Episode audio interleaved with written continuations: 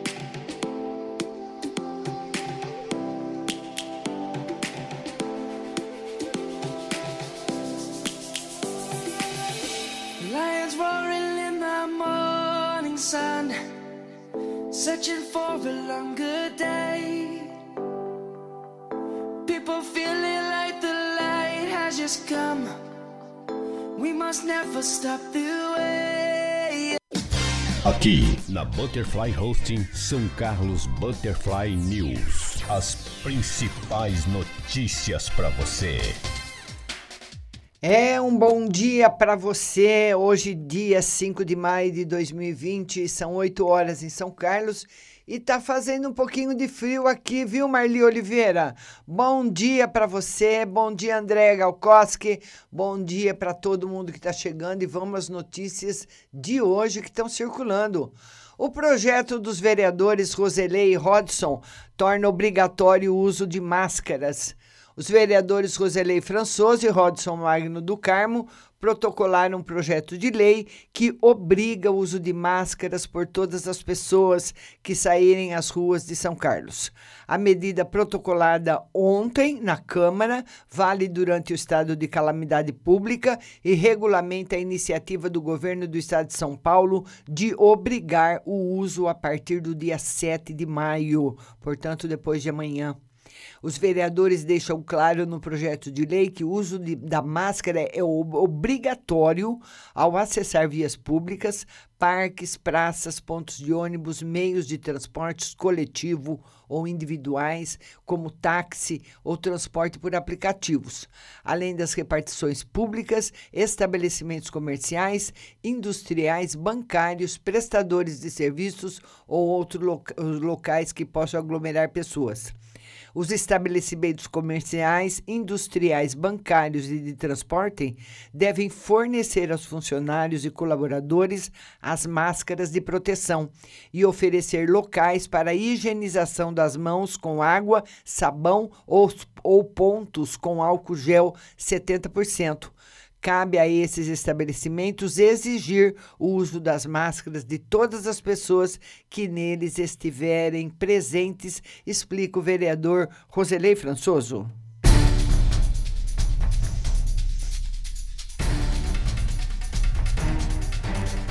Passando as notícias agora do São Carlos agora, colisão entre moto e bike deixa dois feridos. Um acidente de trânsito envolvendo uma moto e uma bike resultou em duas pessoas feridas na tarde de ontem em São Carlos. O São Carlos agora apurou que o piloto de uma moto de 26 anos estava pela Avenida Francisco Pereira Lopes, sentido centro-bairro, e no cruzamento com a rua Miguel Petrone atingiu uma bike pilotada por um homem de 25 anos e na moto havia, além do motociclista, um garupa. Com o impacto, os três foram ao solo, porém, dois ficaram feridos. O piloto da moto, ou melhor, a piloto da moto, foi atendida pelo SAMU e o ciclista pela unidade de resgate do Corpo de Bombeiros. Ambos com escoriações pelo corpo foram socorridos à Santa Casa para atendimento médico.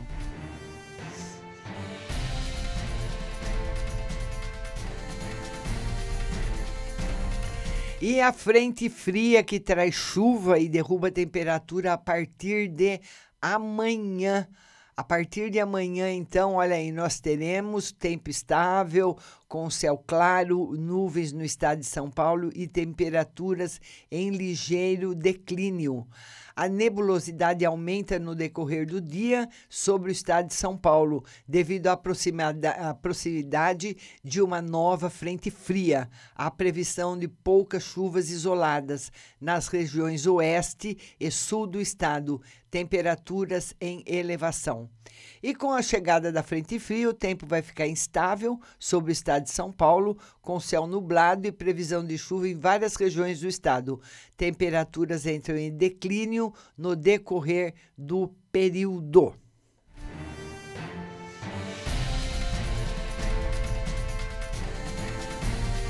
E então, quem tiver que lavar roupa, que lave hoje, né? Porque a partir de amanhã já começa a mudança de tempo. E vamos aqui a mais uma notícia do São Carlos agora. Guardas municipais de São Carlos passam a ter porte de arma de fogo. A Prefeitura Municipal de São Carlos publicou na edição do Diário Oficial do último sábado o decreto que permite o uso de arma de fogo pelos guardas municipais do município em serviço e no horário de folga. O porte de arma para os agentes é uma conquista depois de muito trabalho por parte do comandante da corporação, Michel Yabuki, e do secretário de Segurança Pública e Defesa Social, Coronel Samir Gardini.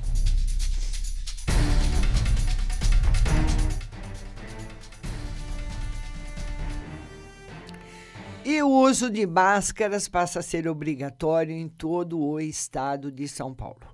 O governador João Dória anunciou ontem a obrigatoriedade do uso de máscara em todo o estado por pessoas que circulam em espaços públicos a partir de quinta-feira, dia 7. A regulamentação caberá às prefeituras que definirão a fiscalização e a ampliação de penalidades a quem desobedecer a medida. A partir de hoje, já passa a valer a obrigatoriedade do uso de máscaras em todos os meios de transporte público e privado. E agora estendemos isso a toda a população, com o objetivo de proteger os brasileiros de São Paulo para que tenham menos possibilidade de serem infectados ou irem a óbito, afirmou Dória. A medida será publicada no Diário Oficial do Estado na terça-feira, hoje está alinhada com ações do governo do estado de São Paulo para frear o ritmo de contaminação do Covid-19.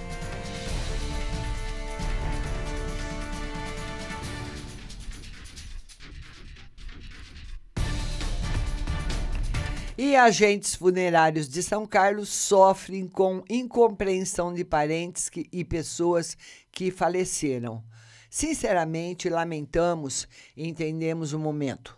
Parentes querem dar os últimos adeus a um ente querido.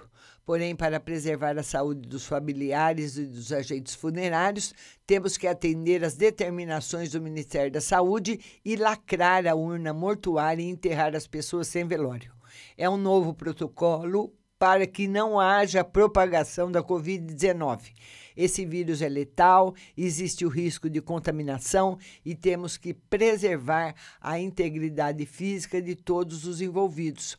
Com essa frase, o gerente comercial das Funerais Santa Cruz, Douglas Ricardo Caurim, de 39 anos, justificou a metodologia de trabalho das funerárias de São Carlos nessa época de pandemia do novo coronavírus. Durante os procedimentos de enterro de pessoas suspeitas ou então acometidas da infecção, o Ministério da Saúde, através da vigilância epidemiológica, baixou portaria determinando que os corpos, antes da remoção, têm que ser colocados em um saco plástico e depois na urna mortuária que antes de ser lacrada deverá ser revestida com plástico e posteriormente pulverizada com álcool a 70 graus para desinfecção. Posteriormente, a urna fica em um veículo funerário e enterrado sem velório.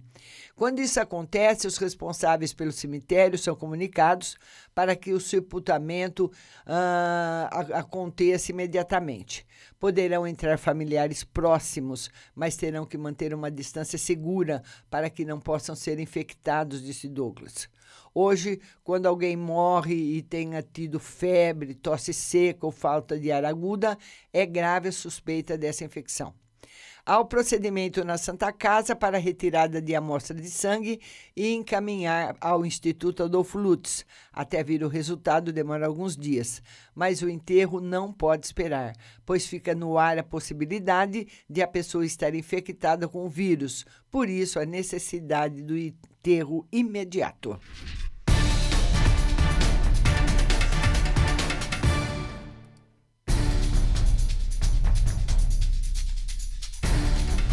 E o homem que foi baleado no portão da sua casa no cidade Araci.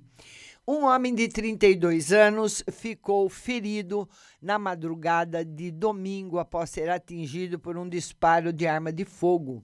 A tentativa de homicídio aconteceu na antiga Rua 22, no Cidade Araci. A vítima contou que estava junto ao portão da sua casa quando chegou um desconhecido em uma motocicleta e atirou contra ele, atingindo-o de raspão no braço e foi embora. O SAMU foi acionado, socorreu até a Santa Casa, onde ficou internado em observação. A Polícia Militar foi acionada, registrou a ocorrência, no entanto, a vítima não soube dizer nenhuma característica do autor do tiro.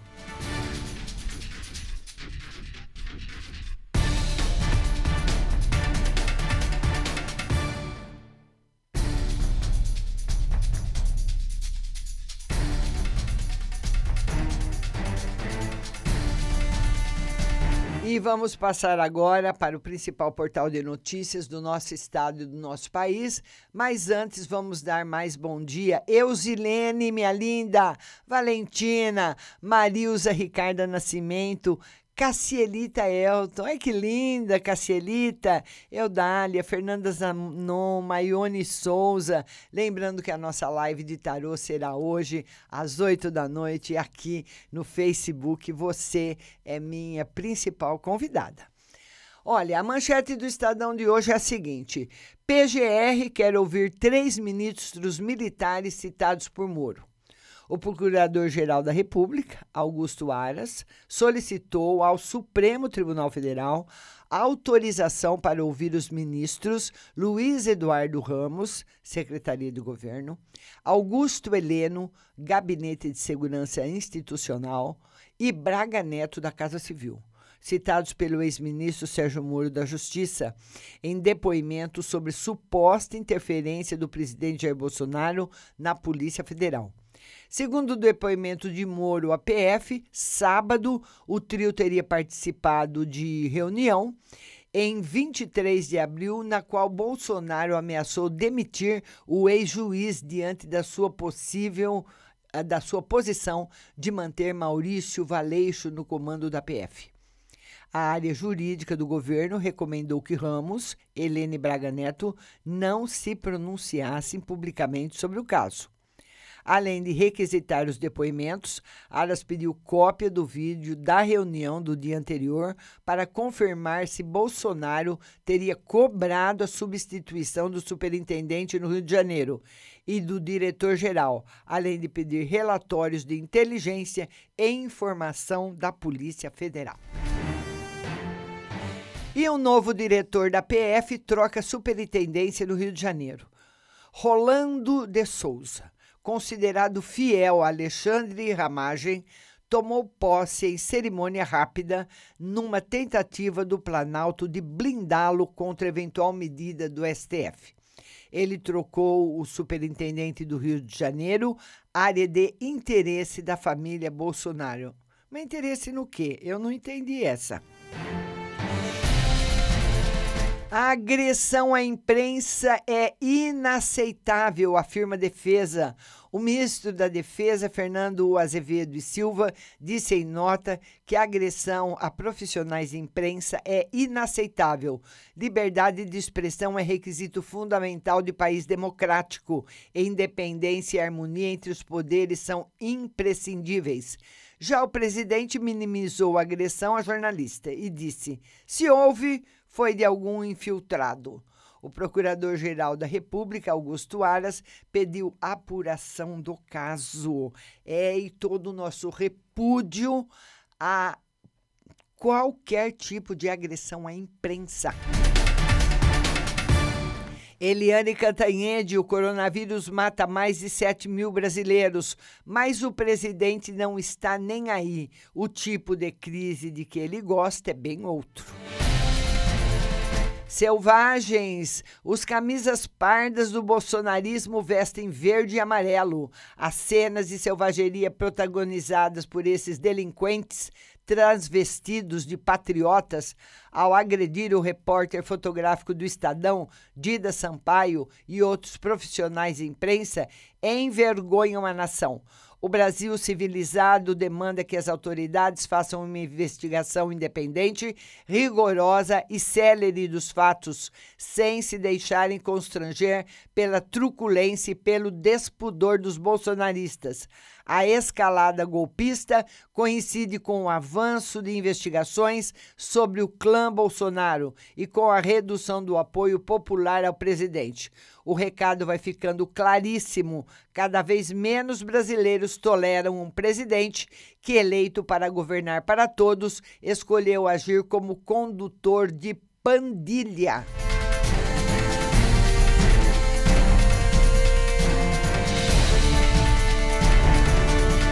Em São Paulo, bloqueio e máscara. O trânsito congestionado na Avenida Washington Luiz, devido a bloqueio feito pela Prefeitura para forçar a redução de circulação de veículos na cidade, decreto do governador João Dória toma, torna, tomará obrigatório a partir de quinta-feira o uso de máscaras por todos que saírem às ruas do estado de São Paulo.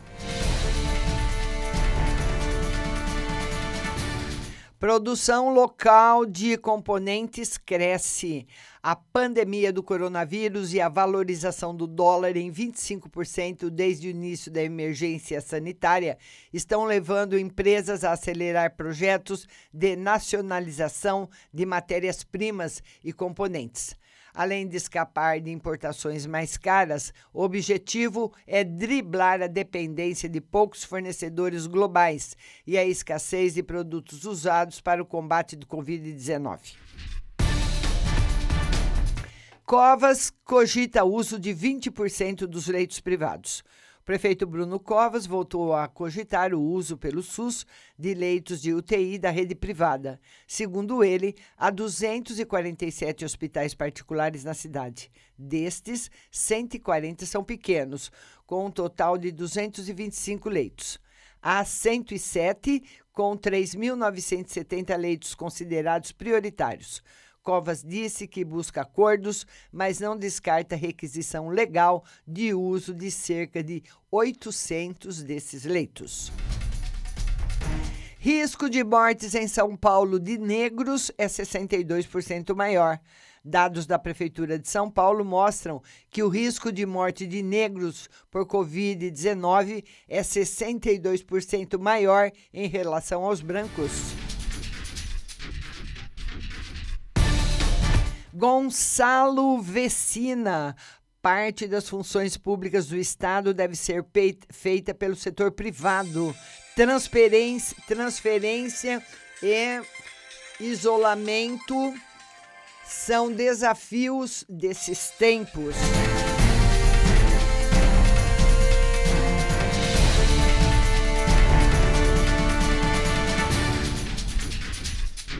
Ana Carla Abrão, o projeto de ajuda dos estados aprovado pelo Senado corrige a roubo de generosidade dos deputados.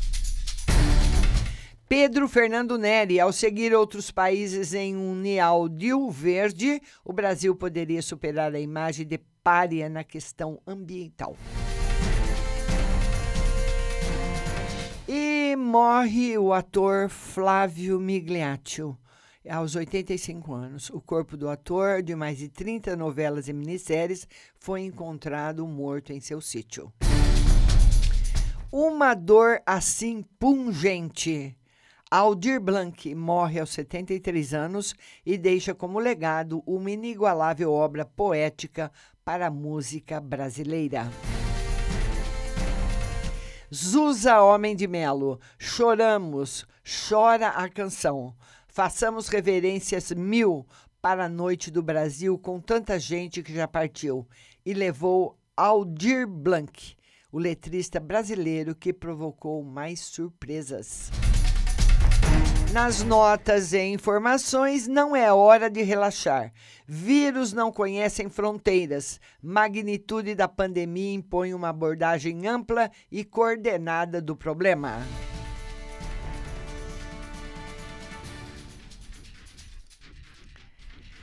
E essas são as principais notícias que circulam hoje da Câmara Municipal de São Carlos, do Brasil e do mundo, em primeiríssima mão para você. Que vocês tenham todos um excelente dia. Nosso jornal vai ficando por aqui e eu volto às 20 horas com a live de tarô. Mas você não saia daí, não, é? Baixe o aplicativo no seu celular e ouça a melhor programação de música e notícias do Brasil, Butterfly Husting, no Google Play e na Apple Store. É só baixar o app. Bom dia e muito obrigada da sua companhia.